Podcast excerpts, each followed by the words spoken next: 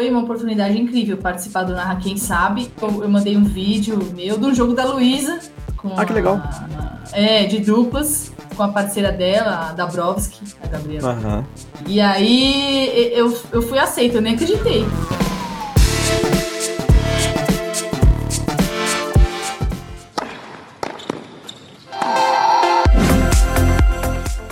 Um, dois, três. Eu não sou freguês.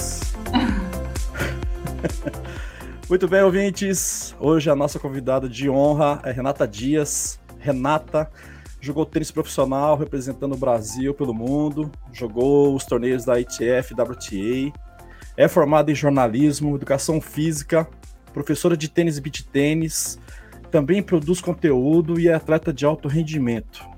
Só tudo isso, Renata? É isso mesmo? Oi, pessoal. Bom, obrigada, Jeff, pelo convite, participar desse podcast. Estou muito feliz de estar aqui. Espero passar várias informações legais para as pessoas, que elas possam ficar interessadas. Mas é tudo isso aí mesmo que você falou. Vamos ver como é que você organiza tudo isso aí, tá? E... É, tem bastante coisa. Legal, e assim, o prazer é todo nosso. É, tenho certeza que nossos ouvintes aqui vão curtir muito esse conteúdo. Muito legal ter você aqui, tá? E aí, ah, como é que estão as coisas? É muito corrido para você, muitas aulas.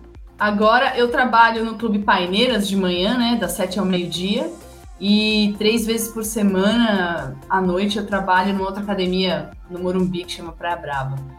É, aquele cansaço do ano inteiro está acumulado. Eu também tive o Narra Quem Sabe, o programa que eu participei, o curso né, de narração esportiva. Então, tudo isso me deixou muito cansada. Além dos treinos, né, que eu jogo torneios, não toda hora, mas eu treino, né? Eu preciso treinar para estar tá com um nível de jogo.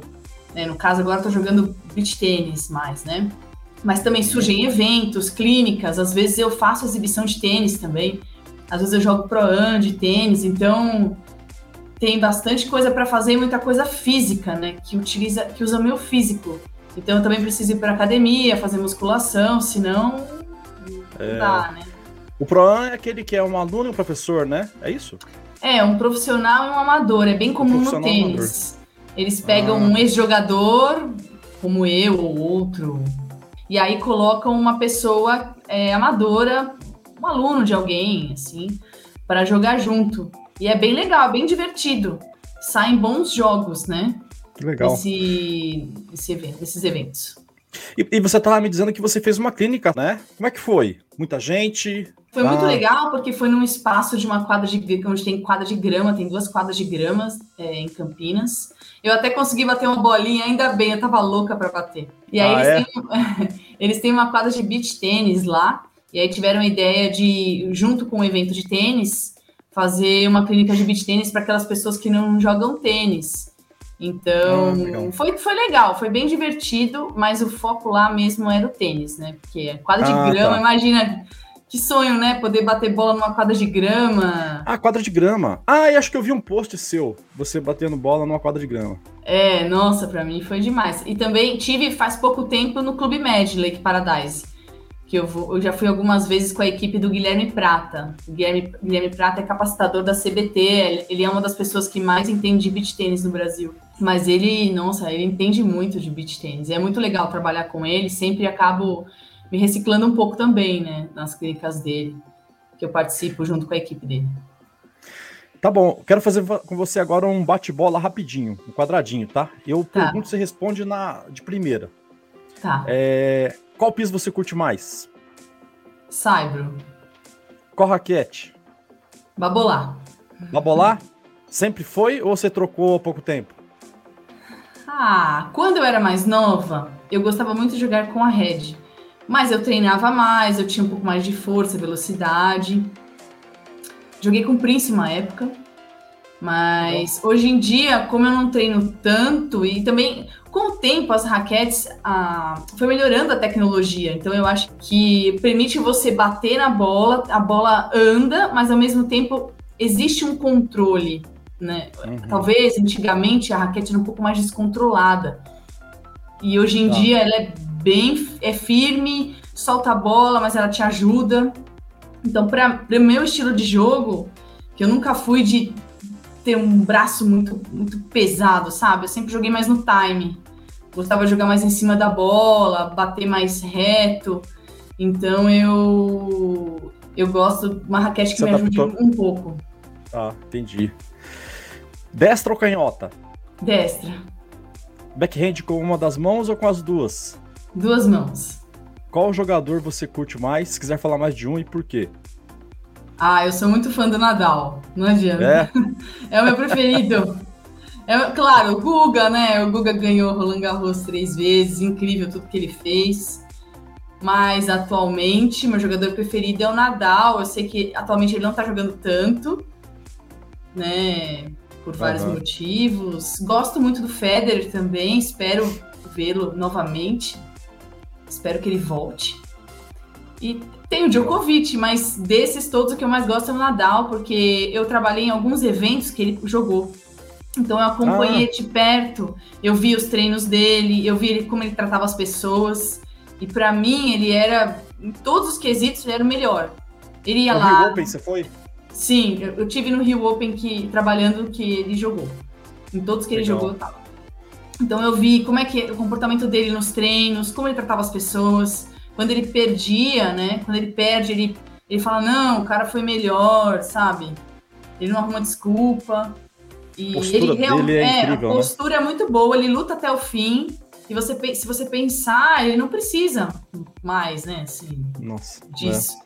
E é uma, é assim, ele é a figura do tenista que todo mundo deveria buscar, que é um cara comprometido, determinado, que ama o esporte, né? Que busca o melhor sempre e que é humilde. Isso é é, é uma coisa muito importante.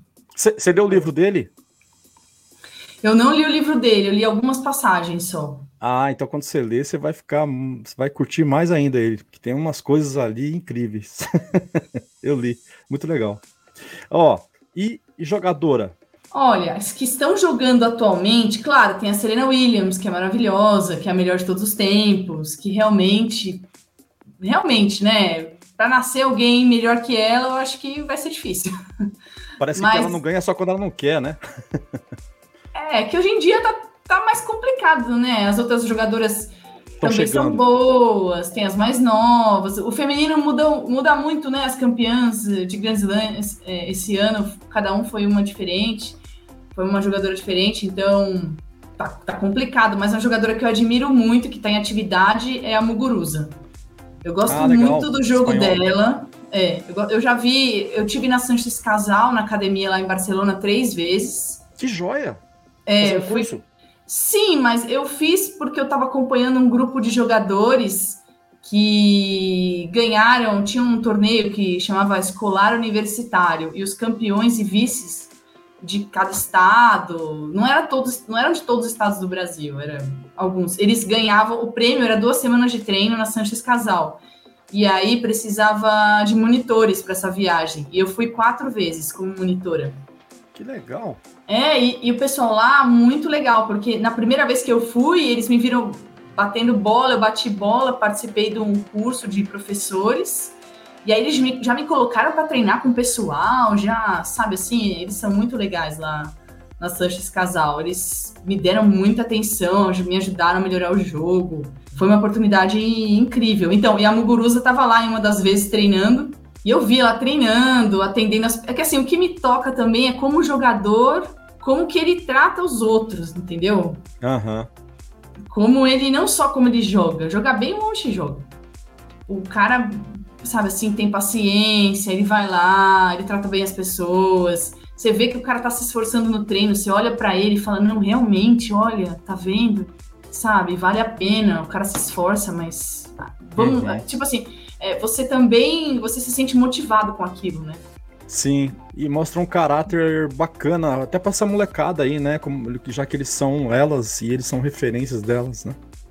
É, é, claro, eu não, não acompanhei muitas jogadoras, assim. Já, uhum. Em torneios eu já vi outras né, também, outras que eu admiro, tá. mas é, ela me marcou porque ela tava lá naquela semana e todo dia eu via ela treinando, ela falando com as pessoas e tal. E. Ah, é, eu acho bem legal isso. ver essa, essa parte de humildade dos jogadores. Então, dois espanhóis. Natal é. e Muguruza. É. Ah, também, óbvio que eu admiro muito a Bia Maia. É uma tenista brasileira Nossa, incrível. Meu. Às vezes eu me falo dos brasileiros, né? Poxa, tem que falar. É, eu já vi quando ela jogava juvenil, eu acompanhei. Eu fui para Roland Garros em um ano com a credencial de imprensa, porque eu trabalhei para um site de uns italianos, eu fui fazer umas matérias. Eu estava em Roland Garros. E naquele ano ela fez a final de duplas, juvenil, foi vice-campeã.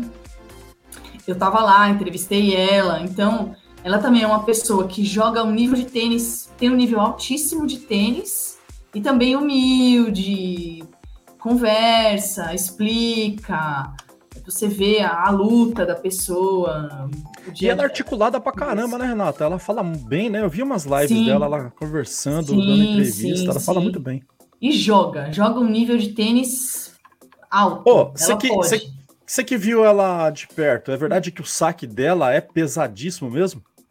Ah, todas as bolas dela são pesadas. É. o saque, o saque também, né?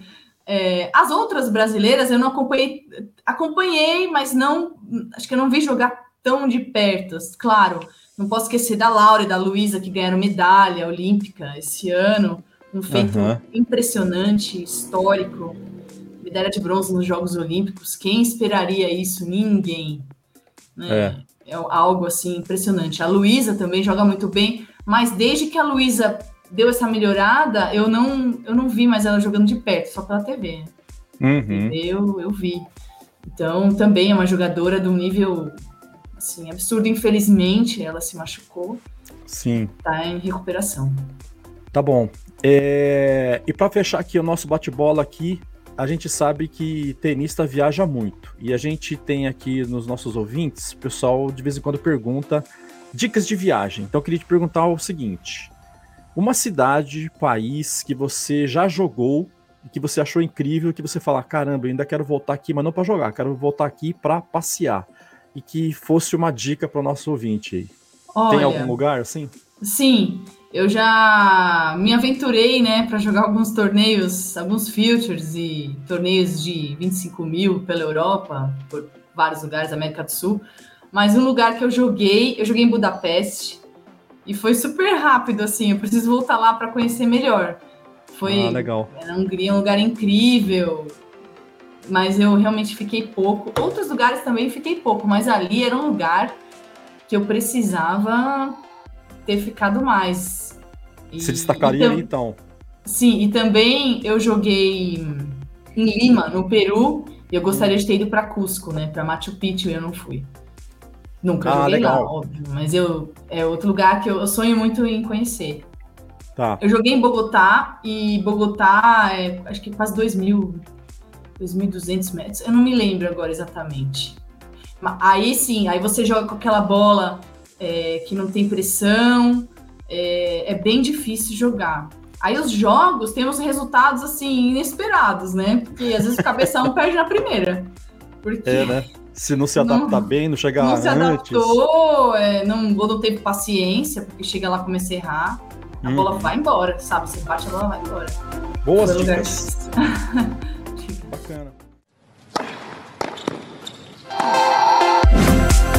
Ô, ô, Renato, agora eu vou fazer uma pergunta um pouco clichê, mas é, é que é interessante a gente entender qual, o esporte tênis, ele é um esporte de nicho, né? Diferente de um futebol, por exemplo. Então eu, eu gosto de entender como é que é, as pessoas. É, é, como o tênis aconteceu para elas. No seu caso, como é que foi? Foi os seus pais que já jogaram? É, algum clube que você frequentava aí pelos amigos você acabou fazendo tênis também? Como aconteceu? Ah, eu comecei a jogar tênis com oito anos, incentivada pelos meus pais, principalmente pelo meu pai.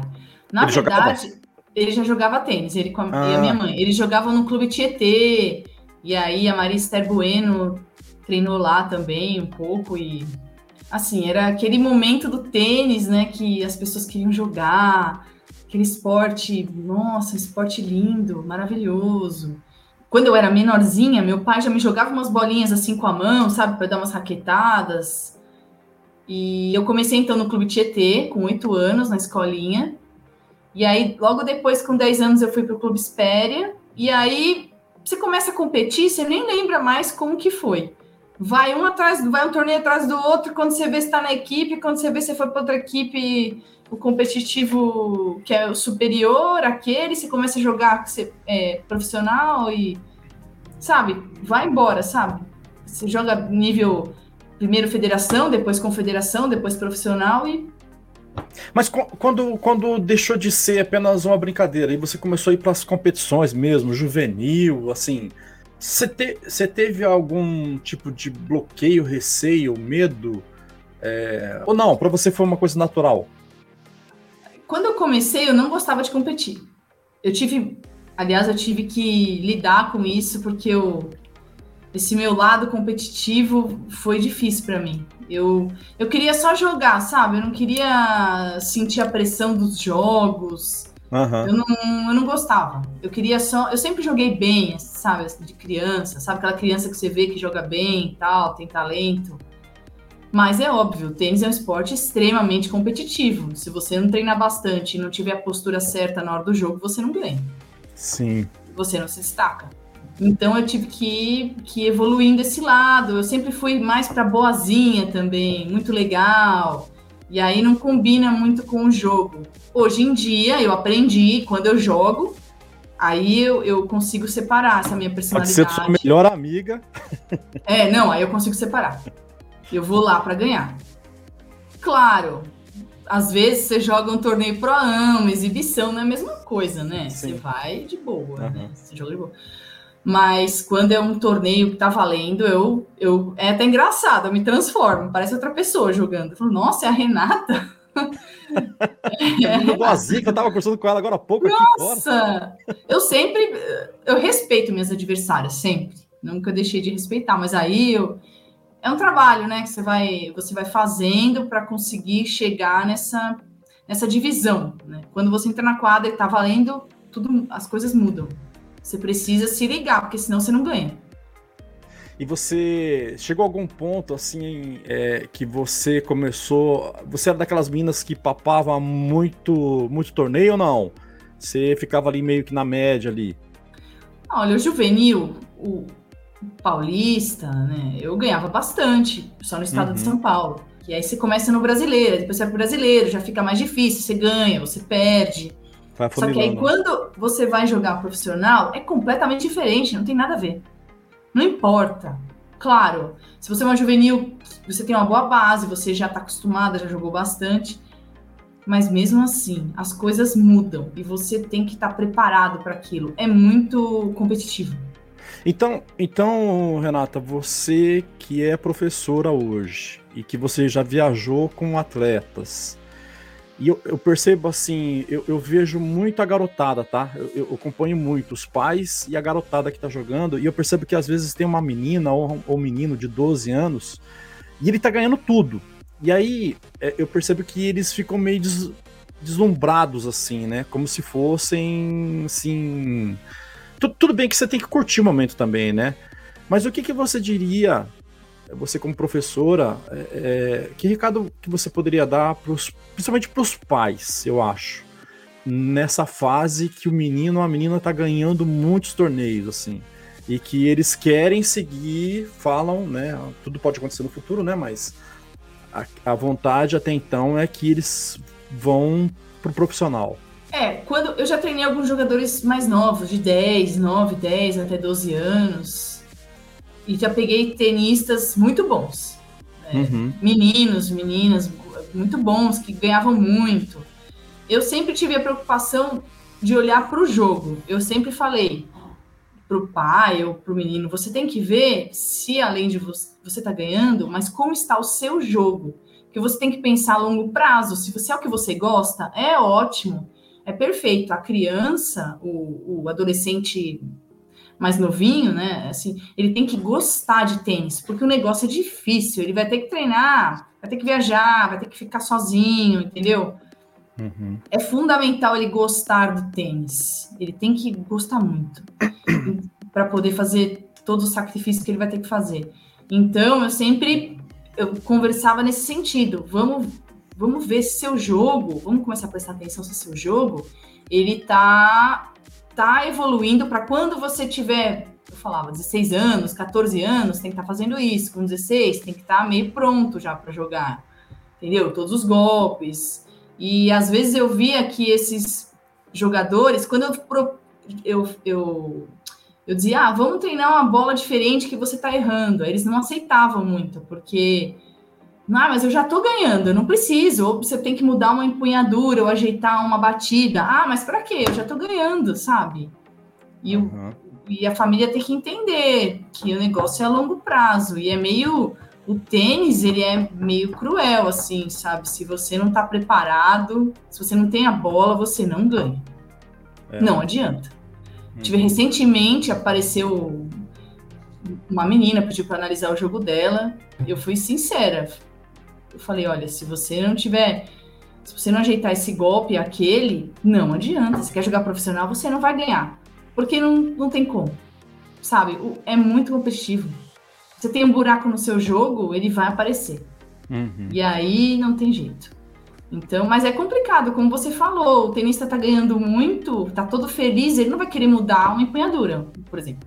É um conflito, né? ele falou, vou é. mexer no que tá ganhando. É, Mas por é... isso que é bom também perder um pouco. É, para manter o pezinho. Vai ele para algum torneio que ele vai. Você sabe que os tenistas são muito fortes e vai perder. para ele acostumar também com a derrota. Né? É, e manter o pezinho acostumar. no chão, né? É, porque é tão, é tão distante, é que as pessoas não entendem, não, não conseguem ver. É tão distante o juvenil do profissional, sabe? E também, e ao mesmo tempo, se você fizer a, a base, fizer tudo direitinho, ele vai conseguir jogar, começar a jogar o circuito, né? Ele vai conseguir, o tenista. Uhum. Mas esse, esse negócio realmente é complicado. Essa visão não são todos que têm. Que são universos completamente diferentes, né? São, e você vai competir com, com as pessoas, às vezes, vai, que um país do tênis, que o menino vê tênis desde criança, ele já viu o fulaninho do país dele famoso, batendo bola com o outro, que eles têm esse intercâmbio também com os grandes jogadores, que é algo normal, que tá ali, é tradicional o tênis. No Brasil, o tênis não é tradicional. É, então aqui é verdade. é tudo meio na raça. Você é. gosta, você vai correr atrás. Você que vai buscar o que você quer. Você que vai se esforçar. Não adianta você ficar tipo, reclamando, ah, mas eu não tenho patrocínio, ah, mas eu não tenho ninguém que me ajude, ah, mas meu treinador não sei o quê. Não, não adianta. Se é o que você quer, você tem que dar um jeito de correr atrás. Legal. Renata, você teve, é, acho que você foi duas vezes, se eu não me engano, aí você me corrige se eu estiver errado, na, sobre a experiência de participar na Universiade, né, que é uma Olimpíada para Universitários organizado pela Federação Internacional do Desporto Universitário. Conta pra gente como é que foi essa experiência. Eu vi que você até teve vários atletas lá olímpicos que você se encontrou com eles. Como é que foi isso? É, foi uma experiência incrível. Eu fiz duas faculdades. Eu cursei jornalismo e depois educação física. E eu sempre tive. No início, eu tinha um percentual de bolsa, porque eu era da equipe de tênis da faculdade, da Uni Santana. E depois eles. Eu tinha 100% de bolsa. Era, foi assim, foi ótimo. É uma instituição muito boa, que valoriza muito o atleta. Então, e eu consegui me classificar por duas vezes. Eu joguei uma vez é, na Coreia do Sul, em Daegu, e na outra na Turquia. Foi, é um torneio, é como se fosse uma Olimpíada para universitários, então tem toda a estrutura, é um evento que participam tenistas, tem top 100 jogando ali, entendeu? Legal. Tem, e tem também outros atletas olímpicos, Daiane dos Santos, é, tava o judoca o Thiago Camilo, Thiago Camilo. foi em, em, uma edição, ele estava. Mas enfim, tem, tem vários atletas olímpicos e você tem essa, você também tem essa essa parte cultural, porque você convive com pessoas de outros países ali na Vila Olímpica, na Vila dos Atletas. Então, São duas semanas também? São, eu acho que sim. Que legal. São duas semanas e, e são países, eu fui em países que eu achei que eu nunca ia conhecer, né? Imagina, o que eu ia fazer na Coreia do Sul? E é super organizado, é, entendeu? Mas é um lugar muito organizado, as pessoas te tratam muito bem. E aí no final você faz as trocas de camisas com os, as pessoas dos outros países, troca os pins, é muito legal. É, é uma experiência incrível. E como é que funciona? Sim. Tem uma seletiva entre as universidades aqui no país, e aí é, tem um funil, que aí quem se classificar que vai para universidade, é isso? É, na minha época, eu não sei se eles vão mudando as regras. Era assim, uhum. podia, podia jogar seletiva atletas de até 28 anos. E aí era um campeonato brasileiro. Que eu não, eu não me lembro se qualquer atleta pode, podia se inscrever, mas eu acho que sim. E aí, ah. os dois, os finalistas, eram os classificados para ir, feminino e masculino. Então, duas meninas, dois meninos, né? Tá bom. Ô, ô, Renata, me diz o seguinte: nessa época você já tinha parado com o tênis, é, parado de viajar com o tênis profissional, ou você ainda estava conciliando faculdade e jogos, treinos, viagem? Eu, não, eu estava treinando pouco nessa época. Eu joguei eu joguei alguns futures quando eu tinha 19, 20 anos, mas eu já estava parando de jogar. E aí, depois que eu terminei, quando eu estava terminando a segunda faculdade, eu joguei por três anos o circuito profissional. E eu até treinei com Elson Longo em São Carlos, que é um treinador bem conhecido. E, uhum. e aí eu viajei para alguns torneios, né? Que eu fui para América do Sul, eu fui para o leste da Europa, treinei em outros lugares também. E aí que eu joguei mais, assim, que eu treinei mais. Foi nessa época. Mas assim, eu nunca parei completamente de jogar. Depois, passou uns anos, eu treinei de novo, mais um pouco com o Fernando Lima, que acabou me passando muita coisa do tênis moderno, porque ele é casado com a Andréa do Tara Silva, que é irmã do Rogério, do Rogerinho. E eles do Rogerinho. Tinham, é, ele tem muita informação sobre o tênis de alto nível moderno, então foi, foi muito legal também. Então, então, peraí, deixa eu ver se eu entendi. Cê, cê, você tinha um ritmo, aí você deu meio que uma parada, fez as, fez as, as duas faculdades, você fez uma, terminou, já em seguida fez a outra, e aí depois você volta é, para jogar de novo? Isso. É isso? Isso Nossa. fiz. E você teve muita dificuldade quando você volta, não? Questão de ritmo e. Ou não, você é... sempre se mantendo ali meio que. Eu nunca larguei totalmente o tênis. Mas, lógico, demorou um pouco para eu pegar a mão para jogar novamente, né? Eu tinha que treinar bastante. É porque você perde um pouco, né, o, o ritmo. Mas foi uma boa experiência. Eu acho que eu joguei. Eu jogava bem nessa época, mas acho que eu joguei melhor depois, um pouco mais velha, quando eu treinei com o Fernando Lima. Porque. Mas assim, ah. não que eu, eu, Mas aí eu fui, treinei só para alguns torneios. Eu não tá. fui pro, não fui pro circuito. Porque eu aprendi bastante, como eu também já era mais velha, eu entendia mais do jogo. Mas também foi válido. Né? O tênis, ele. Tudo bem, tem o tênis profissional, mas você também pode jogar torneios de grana, você pode jogar, uhum. você pode fazer uma exibição, você pode jogar dupla, uhum. entendeu? É, Sabe? Porque você ficar só no tênis profissional também é difícil, né? Requer. Sim. Você precisa bastante do lado financeiro. E é complicado, às vezes, todo esse investimento, mas vale a pena, sabe? Não é que não vale a pena, é que uhum. a situação atual tá difícil para as pessoas fazerem isso, né? Investirem tanto Sim. numa coisa que talvez não tenha retorno. Mas é, sempre existe o retorno, mesmo que não financeiro. Aham. Uhum. Ô, Renata, mas eu fico imaginando que você deve ser é, super Caxias, né? Porque como é que é conciliar faculdade.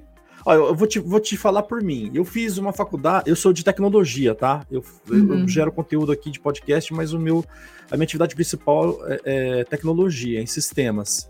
Eu fiz uma faculdade em sistemas, eu já trabalhava com sistemas, e não era fácil é, já era a minha área e não era fácil conciliar as coisas. Aí fico imaginando você é, fazendo faculdade, treinando, jogando, às vezes viajando, mesmo que você tenha diminuído um pouco o ritmo, mas é complicado, né? É, eu sempre fiz muita coisa. Então, é. vai agora. Eu trabalho num lugar de manhã, outro à noite. Aí tem que fazer postagem. Aí às vezes tem evento. Então, meio que é difícil, né? Sempre a vida corrida assim, é difícil, é bom pelo lado que você vê que você tem bastante atividade, né?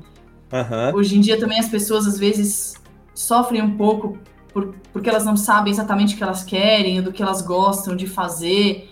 Então eu sempre, eu sempre soube que eu gostava de esportes.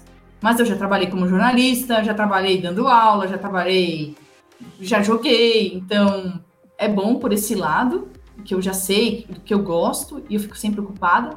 Mas a parte que não é muito boa é que o tempo fica curto, né, do lazer. é. Você, que... Você consegue dormir bem? Você consegue dormir bem assim? Ah, agora eu tô, eu tô me organizando para o ano que vem eu dar menos aulas. Tá. Aula é um negócio que consome, sabe? Você fica é. ali, você não. Você tem que estar tá dando atenção para as pessoas, você não tem o que fazer, sabe? Não dá para.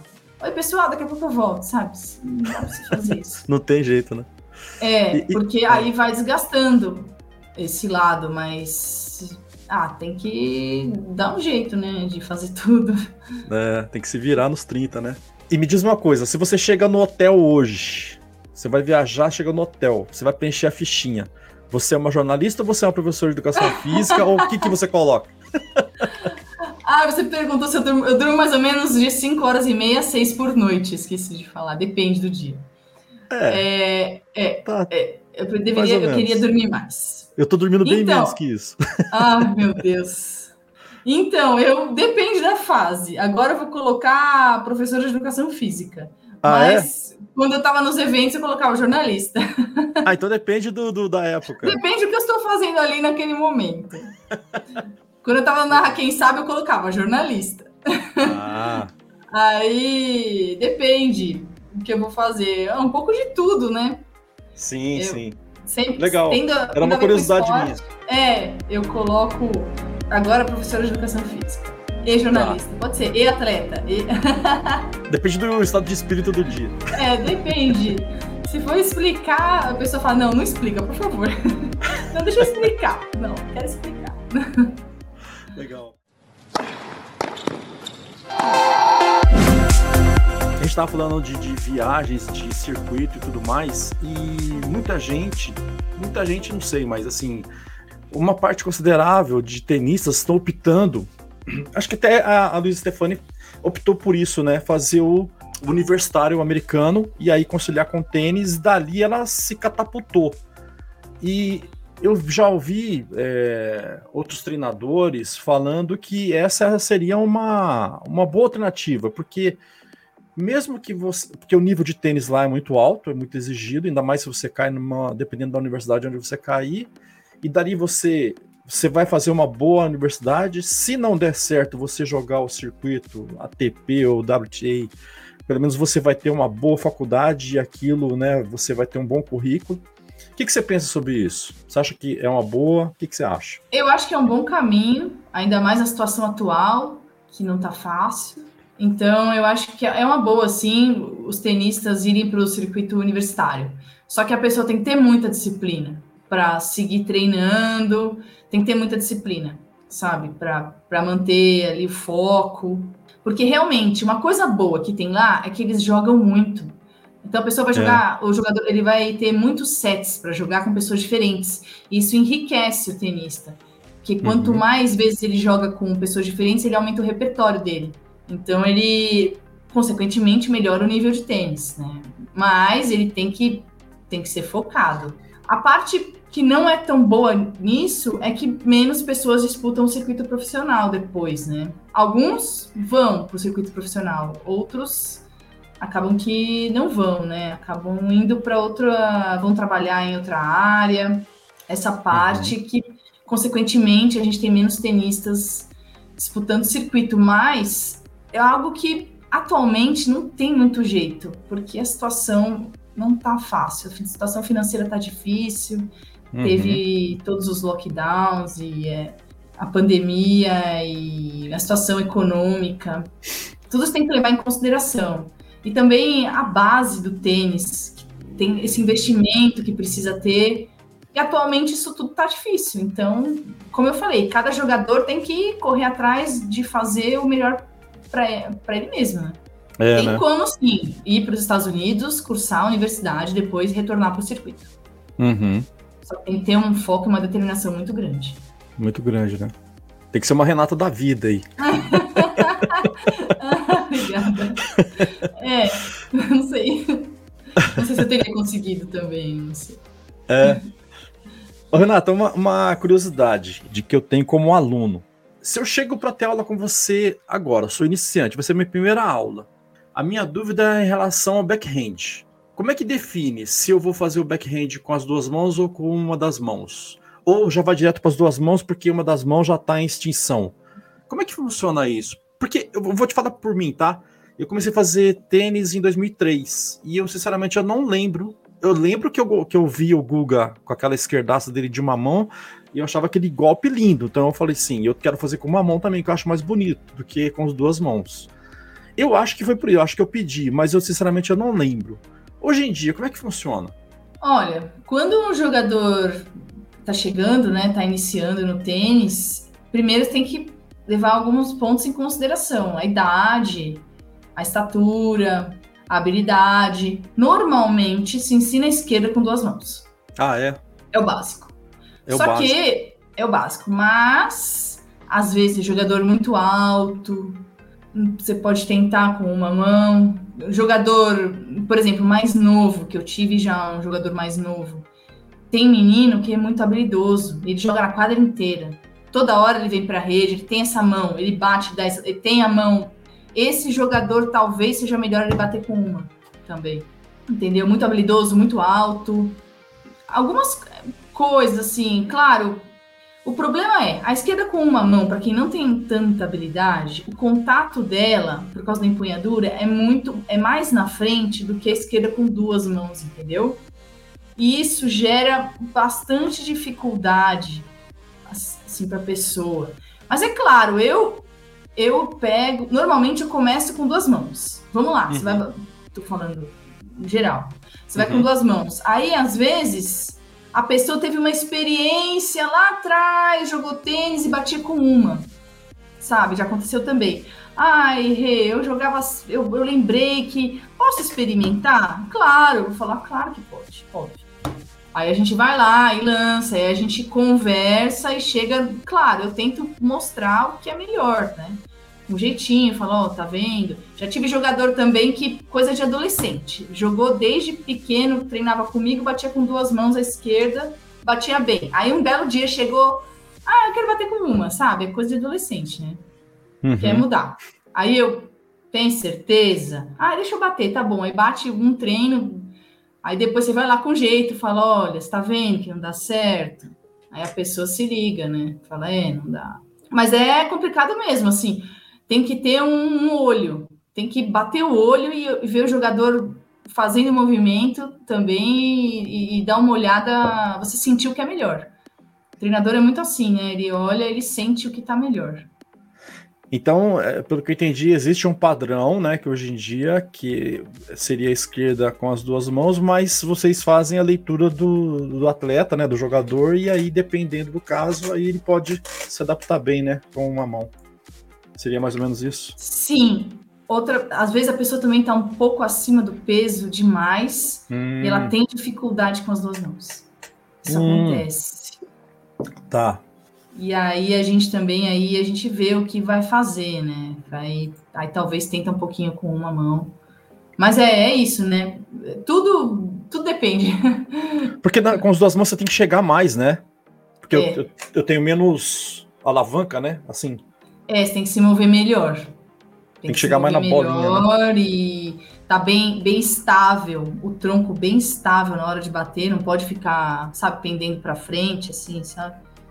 Tá. E aí tem que flexionar o joelho direitinho e ir pro contato e carregar bem com o braço esquerdo a bola, se for destro, né? Então tam, também não é fácil. Tá.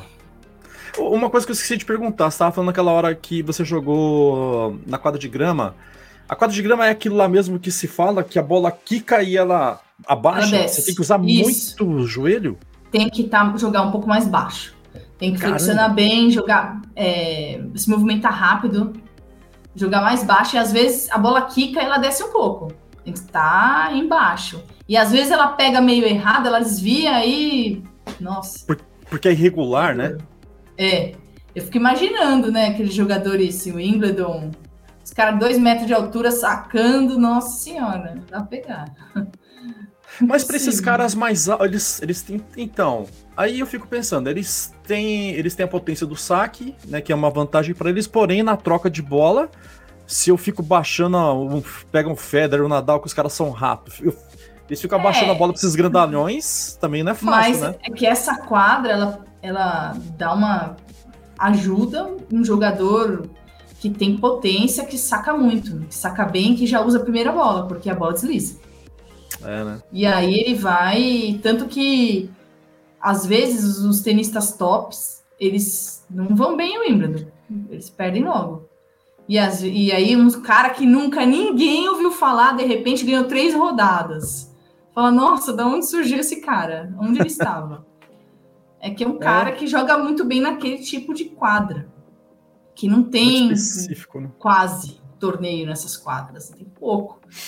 Então, é. Também tem o lado que você falou, uma pessoa muito alta, talvez ela não se mova tão bem, mas hum. para essa quadra é complicado, né? Eu, eu acho, eu vejo que eles têm vantagem. Um, tá. um cara que saca muito rápido, que voleia bem, que usa a primeira bola, tem um bom slice, porque é tudo jogada que a bola desliza. E, e, falar nisso, você, qual que é o teu estilo de jogo? Você é de na rede ou você é mais de fundo? Como é que você joga? Eu Ou sempre depende? gostei de jogar agressiva de fundo, bastante com a direita. E aí, quando eu treinava, eu treinava para minha esquerda ficar firme também, porque a minha direita sempre foi melhor. Minha uhum. direita sempre foi forte. Meu saque regular, mais ou menos, não, nunca saquei muito bem. Na rede, não é que eu não acho que eu voleio mal, mas eu não, não sou daquelas que vai para a rede toda hora, eu vou mais para finalizar o ponto. Mas eu sempre gostei de bater firme de direita, preparar a jogada para poder bater firme de direita. Uhum. E eu gostava de, de time, sabe? Bola de time. Para eu ficar. Para eu estar tá ali jogando perto da bola. Eu não gostava tá. quando a menina me jogava muito para trás, bola alta, ou muito, muito aberta, eu tinha que correr cortando muita quadra. Uhum. Eu tinha dificuldade. Tá. Bom, eu queria te perguntar agora sobre o impacto que a gente teve, né, que o esporte tênis principalmente, que a gente teve aqui na pandemia, né? É, queria fazer uma comparação. Por exemplo, é, eu gosto muito de música e vi muitas lives de músicos e eles falando que foram muito impactados porque os shows pararam, né, totalmente. Então, principalmente quem trabalha ali de bastidor, né, técnico de som, engenheiros, esse pessoal foi bastante prejudicado. Eu falei assim, isso é muito parecido com o esporte, porque né, clubes fecharam, academias, parques, e eu fico imaginando que quem é, é, não tinha uma certa reserva ali ficou, assim, passou alguns, alguns perrengues, né? Como é que foi para vocês, professores, Renata? Foi, foi muito complicado? Vocês tiveram alguma alternativa que conseguiam dar aula? De alguma forma? Como é, é que... foi complicado, né? Teve que parar mesmo, não teve jeito. Teve alternativa. É, eu né? optei em não dar aula, mesmo. Eu não busquei um outro lugar de maneira clandestina, então. Uhum. É, é, teve que parar. Mas assim, eu vejo por dois lados. Teve esse lado, né, que teve que parar e tal. Mas depois, quando voltou, o tênis e o beach tênis foi aquele boom, né? Esportes seguros com a pandemia, porque você está longe do seu adversário, é o ar livre. Uhum. Então, teve isso. E aí tudo, eu acho que foi recuperado. Talvez. Sim. Vou falar, nossa, tudo foi recuperado. Foi todo o dinheiro foi recuperado, mas sim, a gente voltou com muita aula. Todos os meus conhecidos do tênis, do beach tênis, as pessoas estão dando aula assim. Tem gente que dá 12 aula, horas por dia de aula né, que tá naquele ritmo, porque todo mundo agora quer jogar tênis ou beach tênis. Essa questão de ser ao ar livre é, foi muito boa para a gente, eu acho. Claro, uhum. teve essa paralisação que foi muito, foi muito ruim para toda a economia do país. Foi realmente, até hoje, né, não, não se recuperou. É, muitas empresas faliram, é uma tristeza, né, se você for pensar. Mas eu acho que os professores conseguiram dar a volta por cima. Que bom, porque não foi fácil para ninguém, né? Não. a gente acabou já tocando um pouco nesse assunto, mas eu, eu queria falar com você de uma forma mais direta, assim, a gente é, enfatizar um pouco mais sobre o atual momento do tênis feminino no Brasil. Você até comentou um pouquinho da, né, da, da, da Luiza Stefani, né, ela, a Laura Pigozzi, né, conquistando medalha de ouro olímpico, a Bia Haddad voltando para o top 100, né, eu dei uma olhada ontem, parece que ela está em 80, é, número 83 do ranking, é. né, a Carol Meligeni também conquistando alguns, alguns torneios, né? Posições interessantes. Que que faz um, se você puder, é, uma análise assim do que foi 2021. Apesar que a gente falou da Luiz Stefani, ela se machucou, mas é, é, com certeza ano que vem ela volta com tudo. Foi um ano excepcional, né? Sim, o bronze olímpico foi algo inesperado e incrível. Né? E, e, a forma ah. como elas conseguiram, né? Foi um Sim, fio, elas não iam nem jogar, e acabaram entrando de última hora. Ganharam de tenistas de duplas de nível muito alto de tênis. A Luísa ainda estava acostumada um pouco com aquelas jogadoras, né? Estava acostumada, mas a uhum. Laura não estava. É. E ela se superou ali, jogou um nível elevado, conseguiu, junto com a Luísa, vitórias que ninguém, ninguém imaginava. Você acha que ano que vem a gente consegue, talvez não todos os resultados, mas assim, manter mais ou menos por ali? Sim, eu acho que essa medalha trouxe bastante. fez todo mundo acreditar, sabe? Uhum. É, as outras tenistas também passaram a acreditar mais. A Bia, né, que já tinha atingido um nível de tênis bem alto, tá voltando, tá aí no top 100, incrível. A Carol Meligeni também joga muito bem. Acho que todas todas ali, isso impulsionou. A Luísa, que infelizmente se machucou, mas que top 10 de duplas. Quando que uma brasileira fazia muito tempo, né, que alguém Nossa, conseguia isso. Então eu acho que animou, sabe? Deu aquele ânimo, não, vamos lá, a gente tá no caminho certo, a gente pode. Né? Tênis é muito esse negócio de você achar que você pode, que você vai, que você consegue, que você realmente tem que dar 100% e ainda mais nos treinos e nos jogos. Então, isso. E aí mexe, mexe com tudo, né? Você procura treinar melhor, ver o, o que está faltando no seu jogo, busca é, torneios melhores para você jogar, porque você acredita que você pode mais, maior premiação em dinheiro, e aí tudo vai e começa a caminhar naquela energia que você está fazendo movimentar. Então, tá. realmente, eu acho que impulsionou todas as jogadoras. E eu acredito que, que vai ser melhor ano que vem. Interessante. E você, e você acha que essa onda, porque eu ouço muito dizer, e você até comentou algo agora, agora há pouco, é, na questão das meninas se atirarem mais em torneios. Você acha que com esse, esse sucesso, e aí as pessoas acabam falando mais das meninas, aí as meninas acabam vindo mais pra, para os torneios, porque eu vi uma live, foi até o ano passado, no, no meio da pandemia mesmo, do Haroldo Sweat, do Centro de Formação de Treinamento de Tênis de Ribeirão Preto. Ele e a Silvana Campos, eles, eles conversando numa live, e ele falando que do universo de tenistas da, do centro de treinamento dele, 5% apenas são de meninas. Você, você percebe nas tu, no, no teu, nos teus alunos, você percebe que as meninas estão chegando mais ou ainda tá tímido, as meninas ainda têm um pouco é, de receio?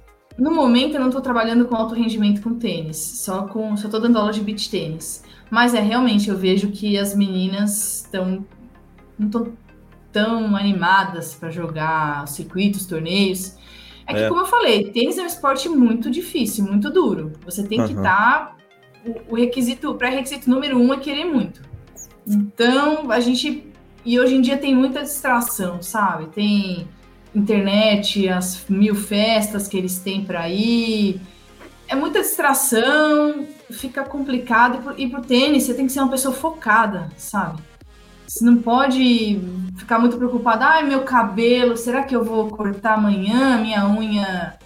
Será que a minha roupa que eu vou usar no fim de semana, sabe? Assim, não que uhum. você não, não possa se arrumar, não é isso, mas no, a sua preocupação principal tem que ser o treino, é treinar, comer, descansar e de novo ir para torneio. E perde muito, sabe? O jogador vai lá, ele treina, ele se esforça, ele come direitinho, ele faz tudo certo, mas ele perde. Aí não, vamos lá, semana seguinte. Aí perde de novo. Aí vai, não, vamos lá, você consegue, você pode. Sabe, isso é complicado, entendeu? Aí você tem que ter uma força de vontade muito grande. Tem que existir uma forma de animar novamente essas jogadoras, algum incentivo, porque é, não é fácil. Mas como eu falei, as, você tem que você tem que investir, você vai perder um dinheiro, um tempo nisso. E, e, o retorno, ele vem, às vezes não é. Sabe, eu joguei o circuito, eu fiz cinco pontos, mas eu conquistei muito mais que isso. Eu conheci países, pessoas, eu aprendi sobre tênis, eu, eu, eu aprendi coisas sobre mim, né, sobre eu mesma, para eu me superar. E hoje em dia eu consigo trabalhar melhor graças a tudo, toda essa experiência que eu tive. Só que é difícil você convencer os outros a isso, né? E, e ele uhum. tem que sofrer. A pessoa tem que, tem que aceitar ali o sofrimento do treino. Quantos treinos que eu não estava aguentando, até a gente chorava um pouco, voltava. Quem que, sabe, você tem que deixar o treinador trabalhar, entendeu? E vai, e a pessoa chega no limite. Eu tinha uma amiga que treinava comigo, ela às vezes vomitava no treino. Caramba! Sabe, isso era não, vamos lá, é assim mesmo. Você tem que chegar nesse limite. E hoje em dia, eu acho que para essa nova geração é difícil para eles.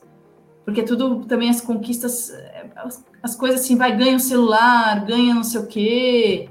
Não tem, não precisa se esforçar tanto para as coisas, eu acho. Você acha que, é que essa geração você acha que a geração de hoje ela lida, ela tem mais dificuldade de lidar com a pressão, com as dificuldades? Ah, Justamente eu acho que coisas? sim.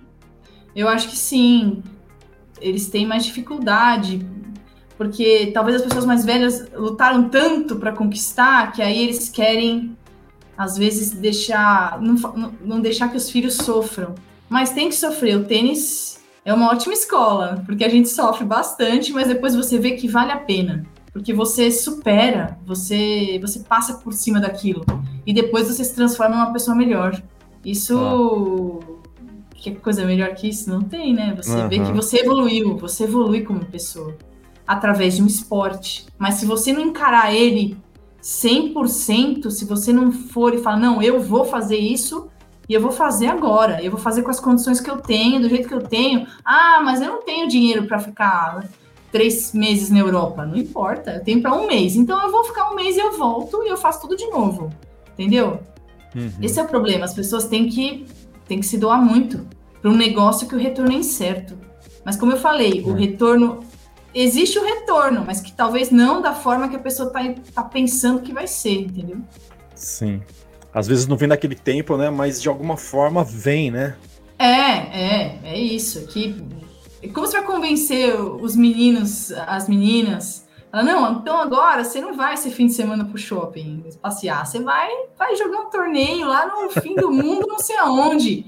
Aí você chega lá, não tem banheiro direito, banheiro, o lugar é feio, a quadra, a bola desvia, é, não tem gente bonita lá, você chega lá, sua adversária é uma pessoa nada a ver, sabe? Não é o glamour de um Grand Slam do é, Masters não... 1000, né? É, teve uma vez que eu joguei num lugar que a linha da quadra de cyber eles faziam com cal. Caramba! Isso aí é toda hora, né? Toda hora tinha que ficar é, fazendo. É, é, tem uns lugares nada a ver. Ou a quadra não tá em condições e o árbitro vem e fala: não, não, vamos lá, vamos jogar. É, porque são torneios, os torneios assim, os futures são torneios, é o primeiro escalão dos torneios profissionais. Então, pode ser de um monte de coisa. Tem future que é muito bom, que é muito bem organizado, que a quadra é perfeita, que tem a lona de fundo, nossa, tá perfeita. Mas tem uns que não. Você chega lá e não é, e não tem comida direito. E que, nossa. Mas Ô, é Renata. Você viajava sozinha ou você chegou um ponto que você, pelo menos o treinador ia com você? Ou não? Não, Vai eu lá. sempre fui sozinha. Ah, Meu porque Deus. tinha que economizar dinheiro, né? Não, uhum. tudo caro. Aí eu ia sozinha. Às vezes eu me juntava, tinha mais alguma menina do Brasil, aí a gente se juntava para treinar. Às vezes dividia o quarto, mas às vezes eu não conseguia ninguém nem para dividir o quarto. E, e, aí você levava todas as coordenadas e se tivesse que mudar alguma coisa no, do, no meio do caminho, aí você meio que se comunicava com o seu treinador daqui, ô, oh, tá acontecendo isso, isso Ah, sim, não, aí eu falava, ah, joguei tá. assim, joguei de outro jeito, foi assim o jogo. Aí ele vai falando, ó, treina mais isso, faz mais aquilo. Tá. É, e aí você vai levando, mas a maioria das pessoas é assim, os, os jogadores são assim mesmo. Sim. O que eu vejo que eles têm feito hoje em dia, às vezes viaja um treinador, vai com seis jogadores. Tá. Aí dá uma diminuída nos custos, dá para ter alguém. É bom que você sempre tenha alguém para te motivar a treinar. Porque o problema é quando você viaja, vai por umas quatro semanas de torneio. Aí se você perder logo, tipo, tem a semana inteira, você tem que treinar pro próximo. Senão, como você vai jogar? E às vezes você precisa da motivação que você não tem. Você tá ali, tá difícil, lugar nada a ver que você foi jogar, um país nada a ver com o seu, a cultura, a comida, tudo, tudo que você não, não tá acostumado. Você tem que se motivar a treinar para jogar na outra semana. Uhum. Entendeu? E é, é bom ter alguém. É muito tá. bom, é muito importante. Porque aí você, você vai, né? Você vai treinando de novo, se preparando. Uhum.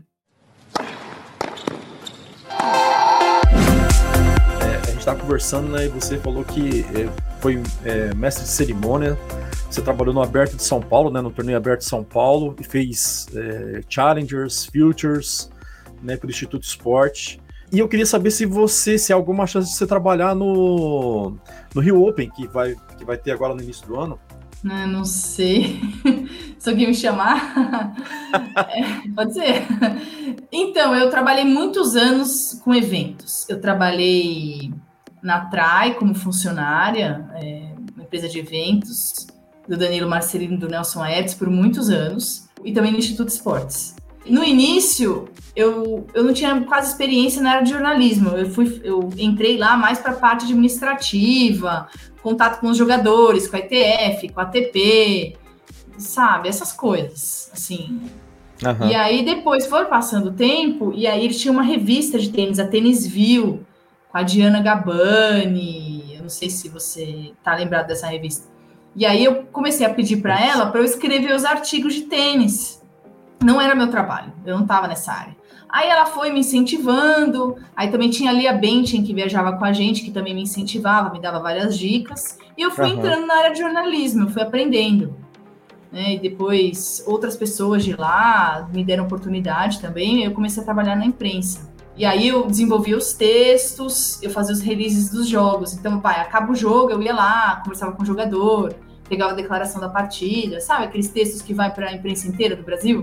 Sei, aham. Uhum. A gente que fazia, eu fazia. E também, texto em inglês também eu fazia. E também fazia cerimônias de entrega de prêmios. A primeira que eu fiz foi no Alberto de São Paulo, foi por acaso. Foi Você lembra o ano? Pessoa... Quem foi campeão? Eu, eu lembro que eu, eu Campeão foi o Feijão. Eu ah, lembro que o campeão foi o Feijão. Eu acho. O que, que o Feijão foi? na final? Foi. Ganhou do Alejandro Gonzalez. Eu vou, eu vou procurar aqui. Que teve um ano que jogou na final aquele argentino, o Carlos Berloc.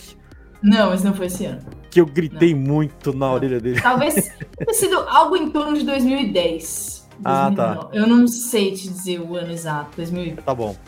2012, por aí. Uhum. E aí, naquele ano, eu tava na, trabalhando na organização, como eu sempre fazia. Via hotel, essas coisas, sabe? Aí a, eles eu vi uma conversa do pessoal. Olha, a pessoa que vai fazer a cerimônia não vem mais e tal, como é que a gente vai fazer? Aí alguém falou, não, vamos só entregar os troféus e pronto. Aí eu escutei e falei, gente, vocês querem que eu faça a cerimônia? Ah, você que falou? É. Aí eles, é, ah, tá bom, então, vai, vai lá. Aí eu fiz, aí eu escrevi, porque não é tão simples assim. Você tem que escrever o que você vai falar, escrever o nome de todos os patrocinadores, falar tudo direitinho. Uhum. Né? É, quem que vai passar a palavra para quem, quem que vai falar o quê, né? E, e aí eu lembro que foi muito engraçado, porque ah. o campeão foi o feijão, né? De simples e tal. E nas duplas ganharam dois jogadores, não lembro o país tal, mas eles estavam. Eu passei a palavra para eles, eles falaram nas em inglês. Duplas? É, eu não lembro o nome. É. Só que aí eles falaram, eu queria traduzir o que eles estavam falando. Só que eles falaram tanto, tanto, tanto, que quando chegou, quando acabou, eu. É, eles falaram que eles estão contentes, que eles ganharam e esperam voltar no ano que vem. tipo, todo mundo meio que riu, né? Tipo, Mas no mínimo nada. eles falaram algo parecido com isso, né? É, só que eles explicaram. Acho que agradeceu a família, agradeceu não sei quem, falou da quadra, falou não sei o que lá. Nossa, foi engraçado. Mas foi, oh. aí foi a primeira vez que eu fiz cerimônia. Uhum. Aí, aí depois eu fiz várias. Ah, que legal. Essa aí foi legal. a primeira, então? Foi. Foi ó, eu tô vendo aqui, ó. Eu tô vendo aqui. Foi 2014. Foi o João Souza ah, Feijão, né? Ele ganhou do Alejandro Gonzalez. Isso, né, do Alejandro. Falou. E, meu, até pra ler aqui tá difícil. Os, os duplistas, né? Gero, é. Gretschmer, é. Gretschmer e Alexander Eu perguntei pra eles Satsko. como fala o nome. Como é que fala o nome de vocês? Aí eles me falaram. É, mas depois, alguns jogadores que vieram para esse torneio depois ficaram famosos. É legal, era um torneio os torneios do Instituto de Esportes também. Vários jogadores que tiveram lá, é, Schwartzman, por exemplo, Nossa. jogou vários eventos do Instituto de Esportes e tá um, jogador incrível, acho que top 15, né? Por aí. Top 15, não é um gênio. Por aí. Né? Joga muito. E ele jogou, nossa, a gente acompanhou ele desde o início, quando ele jogava o quali do torneio de Campos do Jordão. Que legal. Que era um challenger de 50 mil. Ou 75, eu não me lembro, mas assim, vários jogadores a gente viu eles evoluindo, foi muito legal. Ô Renata, é... meu, falar em público, para mim, é uma coisa terrível. Então você tem muita facilidade de, de ver aquela galera, por exemplo, numa final do Aberto de São Paulo, a quadra tava. A quadra central ali tava sempre lotada. É... Você não tem. Você não tem dificuldade com isso? Não, o que você precisa, é, depois eu aprendi, você tem que aquecer a voz, deixar a voz para sair direitinho, sabe? Para não gaguejar, para não, não, travar. E você tem que ter os nomes das pessoas que você vai falar, tudo direitinho anotado. Uhum. Porque daí qualquer coisa, se você está esquecendo, você bate o olho. E porque a entrada é sempre a mesma, é parecida. Boa tarde, vamos começar a cerimônia de premiação de simples, do torneio tal, lugar tal, é, sabe? A coisa ela tem uma ordem que sempre se repete. Eles têm que ter as coisas meio que anotadas ali para você não, não esquecer, né? Já pensou falar o nome errado de uma pessoa? É ruim, né? Sim, então... mas assim, mesmo tendo tudo anotadinho, decoradinho, bate o nervosismo, né? Ah, Ou não, para você porque... não? Não, sim, claro, tem o nervosismo, mas o problema maior é que ele afeta a voz. Quando ah. você tá muito nervoso, a voz não sai. Mas com o tempo, você aprende as técnicas para aquecer a voz e a voz, você solta a voz. Entendeu? E aí, quando você começa, o negócio embala. É duro começar. Porque às vezes gagueja no começo, dá aquela. E aí, quando você, quando o negócio tá lá, as pessoas estão entrando, você vai perguntar alguma coisa pro jogador, é, é, mais fácil, porque já começou, já entrou, é só você, você tem que ficar atento, prestar atenção, para não, não comer bola, não esquecer de nada. Às vezes eu errava, falava alguma coisinha errada que não era, sem querer, mas, mas você, se você tem jogo de cintura, você conserta na hora. Uhum. E, e, no começo o negócio também é muito, é muito assim, sabe? É tá. meio decorado, sabe? E com o tempo você vai soltando, você dá o seu toque pro vai pegando a manha, né? acontecer. Né? E aí, assim, eu, eu sempre gostei de, de público. Engraçado, quando eu era criança, eu adorava fazer, sabe aquelas apresentações de dança de escola? Hum. Eu adorava aquilo, porque tinha um monte de gente para me ver dançar. Eu sempre gostei. E também. Você sempre foi exibida. Engraçado, eu era tímida. Mas eu, quando. Por exemplo, eu sou tímida, às vezes, para falar. Hoje em dia, não, porque eu aprendi, né? Sou desenrolada. Mas quando eu, eu treinei para fazer um negócio, eu vou lá me apresentar, igual um jogo. Eu treinei para jogar, eu entro para jogar e vou jogar. Entendeu? Pode ter 10 pessoas ou pode ter mil pessoas vindo. Eu vou lá se você fez, Se você fez a, a, a, como se, assim, eu fiz a lição de casa, então eu tô tranquilo agora.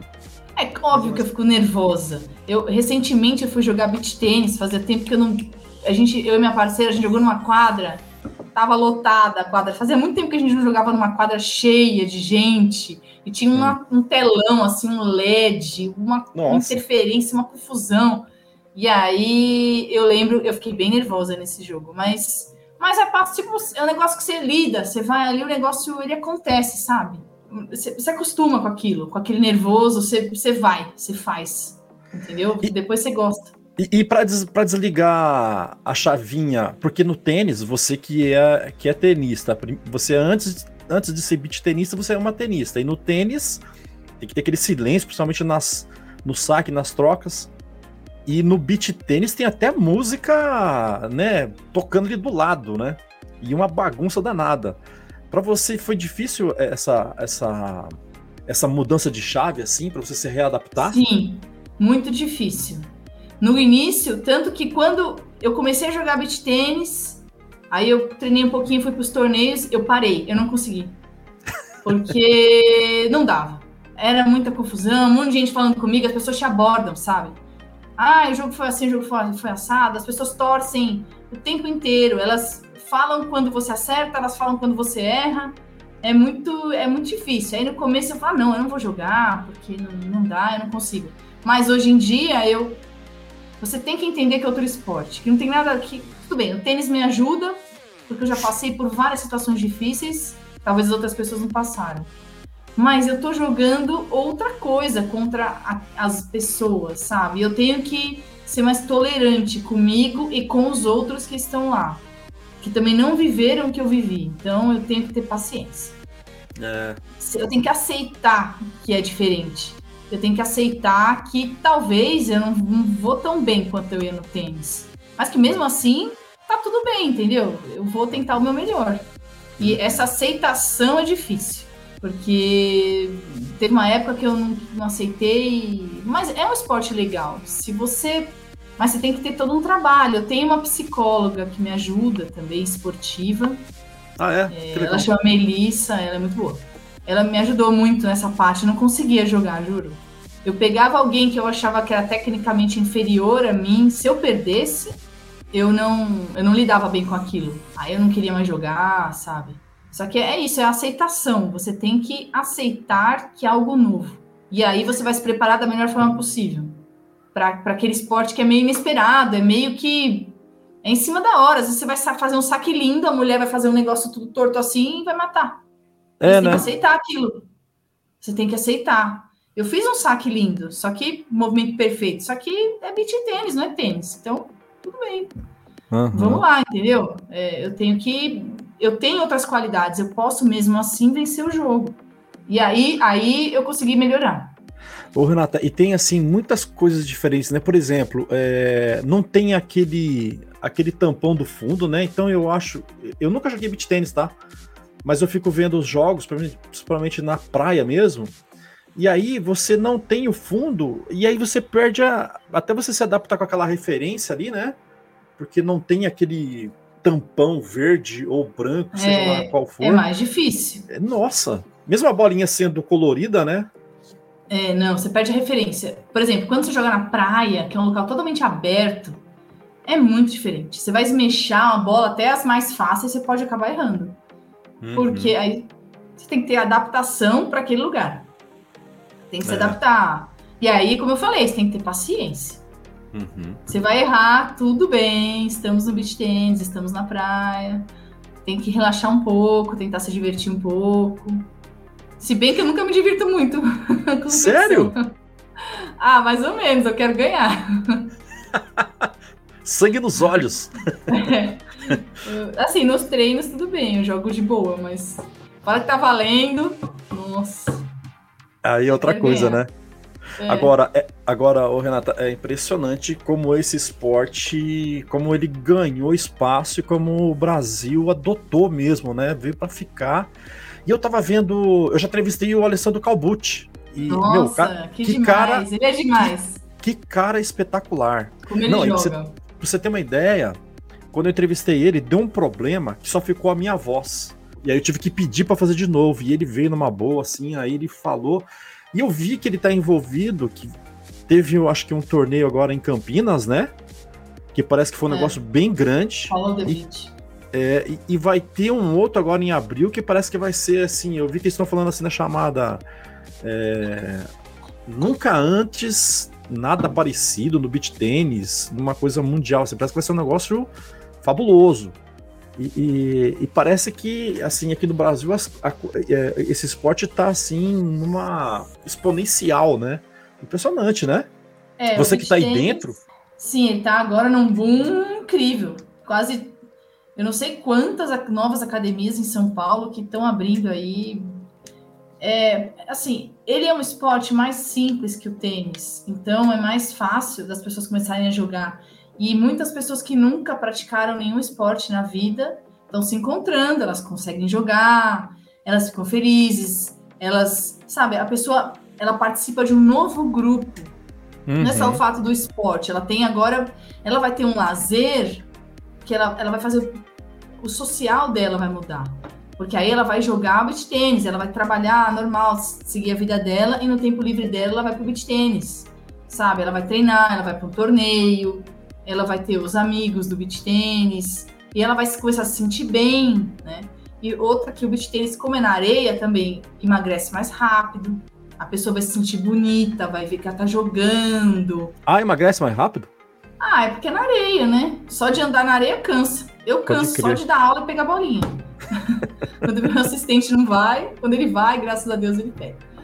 Mas é, cansa, cansa. E, e aquilo tudo mexe, né, com a pessoa. É verdade, pessoa verdade, vê, verdade. Fala, Nossa, olha que legal, eu consigo jogar beach tênis, eu tô em forma. É, é, é, muita coisa boa. E é uma vida saudável, ela começa a se preocupar com outras coisas. Ah, eu preciso fazer fortalecimento, senão eu não vou conseguir jogar direito. Aí ela começa a ir pra academia, entendeu? Uhum. Ela, os hábitos alimentares, não, preciso comer melhor, porque não posso ficar muito acima do peso para jogar, sabe? Aí uhum. É, é, muito legal ver isso, ver a transformação das pessoas, como muda. Eu vejo minhas alunas, principalmente as mulheres, é, que eu tenho mais mulher, mais aluna mulher que homem.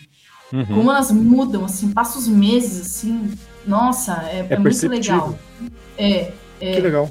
A pessoa muda bastante, também compete. Mesmo quem está começando como primeiro esporte. Sim, sim, você pode jogar a idade, tipo 40 mais, 50 mais você pode jogar A, B, C. Aí eles criaram a categoria Fan, que é para iniciante mesmo. Porque hoje em dia tem tanta gente jogando que a categoria C, que seria antigamente era iniciante, tá forte C. A pessoa que tá começando não consegue jogar na C.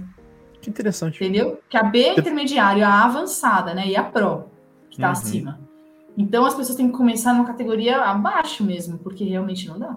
Aí eles estão subdividindo a C em, em, Agora tem a fã, que é antes. Ah, fã. Ou eles chamam de categoria D, às vezes. Entendi. Mas eles têm o chamado de fã.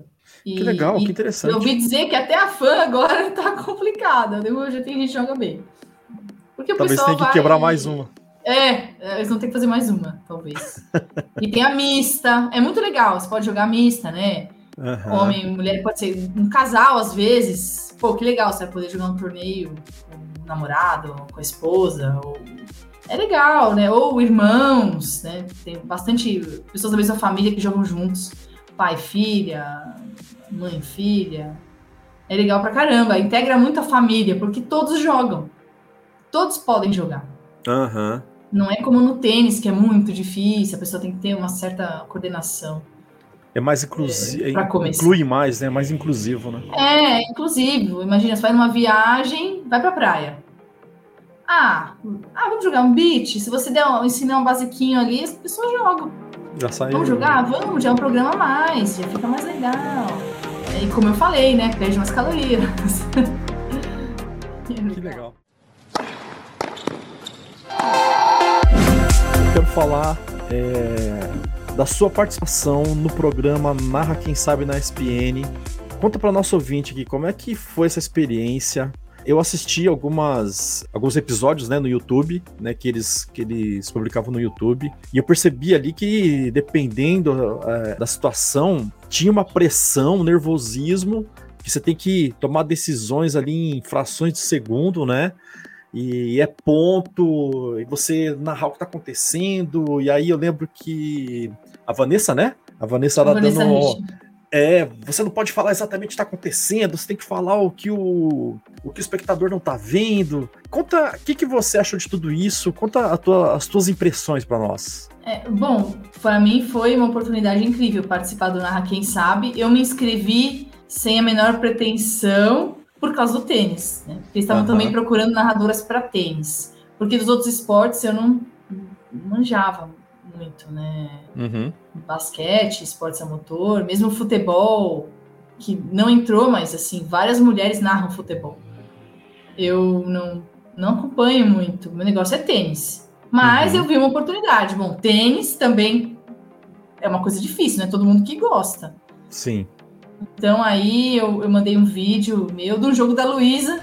Ah, que legal. A, é, de duplas, com a parceira dela, a Dabrowski, a Gabriela. Uhum. E aí eu, eu fui aceita, eu nem acreditei que eles me escolheram. Falei, nossa, porque as outras meninas, aí quando eu vi, as outras eram todas narradoras. Só eu que entrei do zero, entendeu? As outras já fazem narrações em já TVs locais, né? É, já é de rádio, de, sei lá, TV. Elas eram do futebol, a maioria ali. E aí eu falei, mas, meu Deus, né? E agora? E agora, né? No começo eu fiquei muito feliz, depois eu fiquei muito preocupada. Eu falei, nossa, como que eu vou fazer, né? Aí eles foram me explicando. É, teve a parte presencial, essa parte do curso, que foi a parte presencial, foi muito. Eu ainda não estava muito. Eu, eu, não tinha feito vários exercícios. Eu fiz muita fono, que a minha voz ela era um pouco aguda e para narração não era legal. Eu não conseguia subir o tom de voz. Eu já achei sem que gritar. você fosse ter. Se você, que você fosse ter um ganho por conta disso. Por, por tua voz ser mais. É, aí eu tive que fazer todo um trabalho com a fono e realmente melhorou muito. Foi incrível a mudança. Uma pessoa que não sabia nada, que no final, tudo bem, eu não ganhei, mas eu consigo narrar um jogo. Mas você foi para as cabeças, né? Você ficou entre as. Eu. Ah, eu não. Ganhou duas meninas, é, a Duda e a Isabelle. Duas meninas que já trabalham, trabalham em rádio e tal, muito boas que ganharam. Uhum. Mas tô falando, eles pegaram uma pessoa realmente que coisa, né? Assim, incrível, eu achei incrível. E também tive que narrar esportes que eu não tinha conhecimento. Eu precisaria estudar muito para narrar outro esporte que não fosse o tênis. E aí, realmente, eles me perguntaram. Eu falei que a minha intenção era o tênis mesmo. Então, agora eu tô na expectativa. Quem sabe eles vão me chamar para ser comentarista ou narrar algum jogo. Mas o que for, eu aceito. Seria um sonho trabalhar com isso até quando a gente fez os treinamentos, eu fiz um jogo do Andy Murray lá na ESPN. E nossa, só aquilo para mim já foi já foi incrível. Toda a experiência que a gente teve lá, convívio com os jornalistas, com os talentos da emissora. A Vanessa Rich é uma pessoa de um nível extremamente alto, uma jornalista de um nível alto. Ela ensinou a gente assim, sabe, com muita humildade. Ela que me legal. ensinou tudo do zero, eu não sabia mesmo. É incrível você ver como você pode melhorar um negócio que você não faz ideia, né? Como a gente é capaz de fazer coisas que a gente nem imagina. Eles enxergaram um potencial em mim, eu agradeço, espero pôr em prática em algum momento ter uma oportunidade. Porque... É, porque agora que você teve o contato com eles, eles sabendo que você é jornalista, que tem esse contato direto com o tênis, foi é jogadora, é treinadora, né? Pô, pode pintar alguma coisa aí, né? É, vou ficar na expectativa. Quem sabe, se fosse para ser comentarista também eu ia adorar, para colocar, expor o meu lado, né, sobre os jogos. Ia ser muito legal, ia ser algo, algo que complementa, isso ia complementar minha carreira, algo que eu nunca fiz, mas que ia complementar tudo que eu já vivi, né? Que eu ia poder expor todo o meu conhecimento de tênis para muitas pessoas. Né? E que legal isso que eles estão fazendo, né? De abrir isso, né, pras, pras meninas, né? Acho que é, nenhuma o... TV tá faz... tem feito isso. Eu não, não, eu não me lembro também. Eu não me lembro. É porque eles querem colocar mais mulheres na narração esportiva. Que legal. E tem esportes que realmente a voz feminina fica muito, fica muito bem. Eu sei que no futebol já tem, tem. narradoras, eu observo, vejo, mas é legal você ver a voz de uma mulher é a oportunidade, né, que eles estão dando, que eles deram pra gente. E agora vamos ver se se vai para frente, né? Quanto tempo demorou, assim? Porque a gente viu tudo editado, né? Imagino que aquilo deve ter. Foi um mês mais? É, o curso foram três meses, mas como três eu falei, meses. o que eles mostraram foi o início. Porque depois ah. todas nós melhorar, melhoramos, né? Todas melhoraram. Eu e elas também, né? Aqueles Entendi. vídeos que eu fiz foram de quando eu ainda não tinha feito fono, eu ainda não entendia tanto assim. Mas será que eles não, vão, eles não vão soltar mais vídeos? Acho que eu vi o oitavo, que eu achei que fosse o último. Então não é. Eu, eu não sei. Eu fiz. A gente fez tipo um teste no final online. Porque depois era uhum. online, tudo online. Eu não sei se eles vão mostrar aquilo que a tá. gente fez. Mas, assim, Entendi. assim, eu, independente disso, eu vi a melhora, realmente. Uhum. Eu fiquei muito feliz. Falei, nossa, a minha voz, você vê a voz, sai, você sobe a voz, ela vai, daí você, você aprende a passar a emoção sem gritar, sabe? Sem ficar naquela gritaria. Uhum. É, Novak Djokovic é o grande campeão, sabe? É, aquelas Olha coisas aí. assim. Por que, que você não faz uns podcasts narrando uns jogos? Aí eu arrumando Ai, uma pra cabeça sua. É que no momento eu preciso eu preciso. Assim, quando eles me chamaram, eu tô, eu tô, dando, eu tô dando bastante aula. Eu tô num processo agora de diminuição. Eu, só que aí eu tô falando com as pessoas, né, pra. Eu preciso diminuir o meu trabalho para eu fazer coisas novas, sabe? Porque uhum. do jeito que tá. Tudo bem, claro, como narra quem sabe como era um curso, eu me virava. Tinha dia que eu saía do clube correndo para ir pra, ir pra emissora, ia que nem uma louca, sabe? Sai Foi correndo. aqui em São Paulo, né? Foi. É, é no Sumaré, a ESPN. Tá. Aí, mas sabe, não dá para viver assim, entendeu? Eu preciso me organizar, falar, não, eu vou fazer isso, eu vou me dedicar para isso, eu preciso diminuir algum trabalho que eu faço. Porque não, não, não dá, sabe? Eu preciso diminuir minhas aulas, porque eu me dedico mais, aí eu faço com mais calma. Mas mesmo assim, eu eu fiz o curso inteiro, a gente encaixava nos horários livres, né? Normalmente para mim é no meio da tarde. A Vanessa se esforçava bastante. A Fono também, também tinha contato, as sessões com a Fono. Elas se esforçaram bastante para se encaixar nos horários e ajudar a gente. Foi bem, foi incrível, assim, foi uma experiência que eu jamais esperava. Que legal.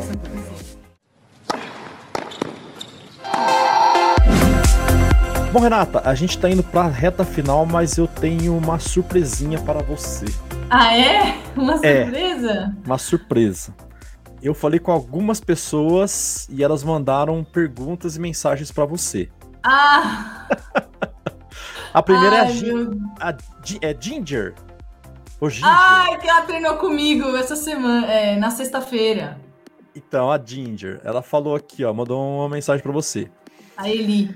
Eli? É. Eli Ginger, é isso? É que Ginger é o Instagram dela, né?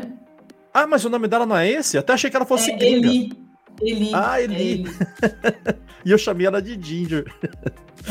Bom, é, ela fala aqui: tem alguns alunos que me relatam o seguinte: eles fazem aulas de tênis e estão começando a treinar beach tênis. Um atrapalha o outro.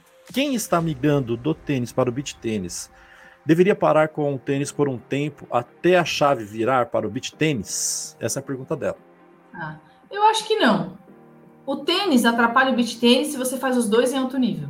Por exemplo, quando eu tenho um torneio de tênis naquela semana, eu não fico inventando de querer treinar beach tênis, é só tênis. Uhum. Mas, assim, é bom para eles que estão começando ter mais habilidade com a mão. Então, pode deixar eles jogando tênis, porque aí o tênis vai fazer que eles tenham mais habilidade, entendeu? E é importante também por mais que todos jogam beach tênis, mas se você é uma pessoa que tem mais habilidade com as mãos, aqui você gira a raquete mais rápido, vai te ajudar, entendeu? Uhum. Eles, é, porque algumas pessoas nunca fizeram esportes com raquete. E todos que vêm do tênis ou de um outro esporte com raquete, eles, eles é, pegam mais rápido, né? Eles evoluem mais rápido. Então, eu acho que eles podem jogar os dois. Mas, claro, exemplo, tem um torneio naquela semana de beach tênis, diminui o tênis naquela semana, foca no beach, entendeu? Uhum. É assim que eu faço. Legal. Agora eu tenho outra aqui que é da Paula Pedroso. Você conhece? É minha parceira. é a minha Ela... parceira. Sua parceira, né? É. Ela fala aqui: Oi, Rê. É a Paula, sua amiga e parceira do Beat Tênis, mandando essa mensagem para agradecer pela parceria de 2021, dentro e fora das ah. quadras. Foi um prazer imenso dividir a quadra com você. Ansiosa para a temporada 2022 ao seu lado. Te admiro muito como pessoa e atleta que é. Um grande beijo. Ah, ela é muito fofa. Beijo, Paulinha. Ano que vem, vamos para cima, hein? A Paulinha Sim. mexe muito forte. É. Nossa, e às vezes ela acerta as adversárias até no treino. ela esmecha forte. Mas é, é uma ótima jogadora. Graças a ela que eu voltei a jogar mais torneios, né? Porque eu encontrei alguém que tinha um jogo que combinava com o meu. Porque Casou. no beach tênis, é, você precisa de um parceiro. E, por exemplo, eu gosto de jogar do lado direito da quadra, eu não sou muito alta. Uhum. E aí eu precisava de uma parceira um pouco mais alta do que eu para jogar no lado esquerdo e que tivesse um bom ataque, né? Que é no caso ela, né? Que ela esmecha bem e tal, é rápida e é mais alta do que eu. Então aí o nosso jogo deu certo, assim, casou. Foi muito bom. Então, então vocês meio que fixaram a parceria, vocês vão. Sim. Sim. Ah, que legal. A gente. É, que a gente precisa treinar mais e definir os torneios, né? Ela uhum. joga mais do que eu. Eu, eu tenho. Ah muita coisa para fazer, muito compromisso e acaba. Ela também tem, mas ela joga mesmo assim. ela dá um mas jeito. Ela dá aula também? Também. Ah, ela dá, também dá aula. E, mas a gente tem uma parceria fixa, né? Claro, às vezes, quando uma não pode, a, outra, a gente também pode joga com outras pessoas. Uhum. Mas a gente, quando é quando dá, a gente joga junto. A gente ah, joga os torneios juntos. Entendi. Bacana. Vou, vou ficar acompanhando, hein? Ó, e tem uma outra aqui, é, é, a última, da Juliana Frank. Ah, Ju, ela é cantora, minha amiga. Ela foi tenista e atualmente ela é cantora. Nossa. Ela ah, ela foi tenista? Muito... Sim. Nós viajamos juntas para vários lugares, para Argentina, para Venezuela, vários torneios juntos. Legal. Ela mandou, só que o dela foi em áudio, tá? Fala, Rena! Nossa, Jeff, ela vai me matar que eu tô chamando ela de Rena. Depois você pede pra ela contar esse, esse apelido aí. Então ela já sabe que sou eu. Eu sou Juliana Frank, sou amiga dela, de, das antigas, é, da época que a gente jogava. E quero dizer que é uma, ela é uma pessoinha muito, muito especial, muito querida. Quero lembrar um momento marcante com ela, que foi a gente estava jogando uma dupla contra uma dupla boa, assim. Eu não lembro se era a dupla de Fed Cup de Cuba. Era, uhum. era uma, era, eram duas meninas que jogavam super bem. E a gente tava perdendo feio, assim. O primeiro set estava muito fácil para as meninas. E aí a Rê olhou para mim e falou assim: Eu vou fazer saque e voleio. e, eu, e eu fiquei assustada. Eu falei assim: Cara, ela nunca fez, né? Ela, ela jogava mais de fundo, eu, eu fazia mais saque e voleio. E não era uma coisa que ela estava habituada. E aí acabou que ela jogou um absurdo, cara, jogou muito, muito, muito. A gente deu risada o jogo inteiro, foi um jogo delicioso. Eu não lembro, sinceramente, se a gente ganhou ou perdeu, mas eu lembro que isso ficou muito marcado e mostra a pessoa que ela é, né? Uma pessoa que se adapta às situações, que, que tem coragem, tem peito para encarar as coisas e de uma maneira muito dela de ser assim. Então quero deixar um beijo grande aí para ela e é isso aí, um beijo para vocês aí. Ah, Ju, que linda! Ah, um beijo para você também, Ju. É, a Ju, nossa, como eu falei, o circuito é muito duro. É muito difícil, mas às vezes você faz umas amizades legais. É muito competitivo também, então é difícil ter amizade, você não tem muita. É, né? É, é complicado. Mas, nossa, a Ju é muito querida, a gente foi para vários torneios juntas. É, a gente, esse jogo de duplas aí, eu não lembro em que país foi mas a gente jogou muito bem. Eu não lembro também, eu acho que a gente não ganhou esse jogo, mas foi, foi um jogo muito legal. E ela tirava um sarro da minha cara porque eu era muito focada. Eu ficava, tipo, o jogo era, sei lá, do domingo. E na sexta-feira eu tava lá, focada. Eu falava, ela falava comigo, por que, que você tá quieta? Não, eu tô focada no, no torneio, no jogo. E aí ela tirava um sarro da minha cara. Me chamava de Rena. Nossa Senhora. E pelo Mas... você ficava pé da vida com, com o apelido? É, não gostava muito, mas. Uhum. Mas, poxa, nossa, foram momentos assim que não dá para esquecer. E ela levava o violão para dar uma descontraída? Vocês faziam um som? Olha, eu lembro de. Eu já eu fiquei na casa dela de Brasília, né? Eu lembro é, de ter da bateria, dos instrumentos musicais na casa dela, dela tocando. Eu não lembro muito dela levando violão nessas viagens mais longas. Mas lá na casa dela em Brasília tinham vários instrumentos musicais, ela já tocava um pouco e cantava nessa época, mas depois, quando ela parou de jogar, aí ela se especializou, ela fez faculdade, ela fez as aulas todas, né, de canto, e uhum. tem várias músicas legais, de vez em quando eu posto no meu Instagram as músicas.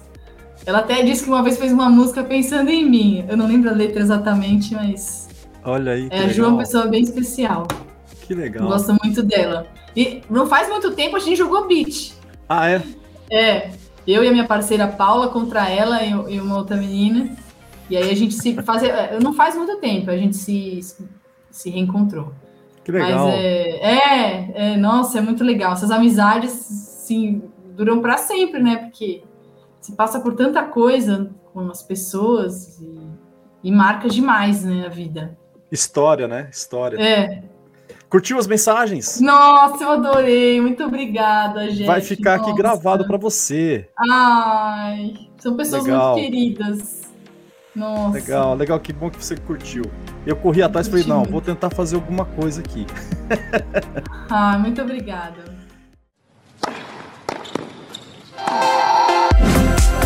Bom, Renato, tô te alugando aqui já tem quase duas horas, né? E quero te dizer que foi um grande prazer. Se você quiser acrescentar mais alguma coisa, algo que eu não tenha perguntado, fique à vontade. Fique à vontade também para falar os teus projetos, as tuas redes sociais, tá bom? Ah, tá. Bom, muito obrigada, Jeff, pela oportunidade de falar tanto sobre a minha carreira, sobre todas as coisas que eu já fiz, né? Já realizei. É... Ah, é... foi tudo através do tênis, porque eu adoro esse esporte, eu amo, eu sou apaixonada. Nunca vou deixar de jogar. E aí veio o beach tênis por causa do tênis também, né? E os eventos também vieram por causa do tênis, tudo por causa do tênis. E Legal. agradeço muito, espero que as pessoas gostem. O meu Instagram é diasreum, eu posto bastante coisa lá. E para quem quiser acompanhar, tem as minhas aulas, tem do dia a dia, tem coisas do Narra Quem Sabe também. Tem então, então mais isso, eu não sei como é que você, como é que você consegue ainda tempo para postar coisas nas redes sociais, né? É, você eu posta também... coisa da, da Quick Send América, né? Isso, eu também cuido da página da Quick Send. É, mas você é tem, alguém que, tem alguém que te ajuda. Não, ninguém me ajuda. Tudo você na raça. Eu faço. Eu só. Eles me ajudam com mensagens assim que eu pedi, né? É, coisas de venda, de negócio de patrocínio, isso aí eu não vejo, porque não dá para mim. Eu não tenho tempo. Eu faço só as postagens mesmo. Eu posto, refaço os reposts dos, dos atletas Uhum. Né? Às vezes eu estou muito ocupada e fica para mais tarde e tal, mas eu gostaria de acompanhar melhor os atletas. Eu sei, tem muitos juvenis da Quicksand, é uma marca que apoia bastante os jogadores mais novos. É, eles estão jogando muito bem, tem vários é, que se destacam. Eu procuro acompanhar e, e posto, mas Ô, Renata, mas até, até edição de vídeo você faz? Que eu vi uns videozinhos teus, você, por exemplo, fazendo exercício ali, aí você coloca uma câmera rápida, uma câmera. Você dá umas brincadas ali. É você ah, faz? Sim, é que na época que foi o. Antes, né, no lockdown, eu tinha mais tempo livre. E aí eu inventava uns videozinhos, umas coisinhas, até meio teatral, sabe? Ah, eu tô pronta para sair, eu tô com a roupa de pra treinar. Eu, eu fiz, nossa, eu fiz umas coisas. Fiz um do Dia dos Namorados, todo engraçado. Mas atualmente eu não tô fazendo mais. Ah, eu. Às Legal. vezes não é a minha especialidade, não. Às vezes eu brinco quando eu tenho não, tempo mas livre. Eu caramba. gosto. Eu acho divertido, sabe? É uma Sim. coisa. Um, uma Lúdica. outra Renata, sabe? É. Uma Renata diferente, toda engraçada.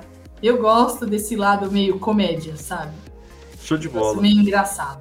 Eu Show gosto. de bola. Eu tinha que perguntar se tava acabando, tava escapando aqui, mas daí na hora que a gente falou de. de, de na hora que você falou de rede social, eu, eu lembrei.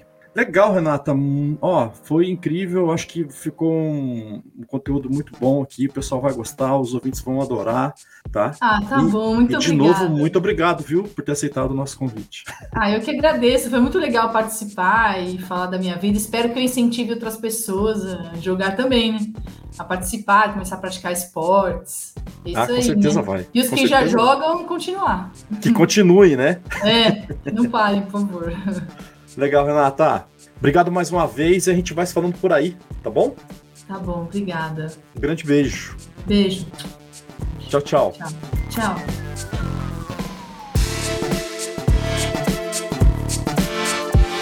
Tenistas em Ação. Uma sacada de podcast.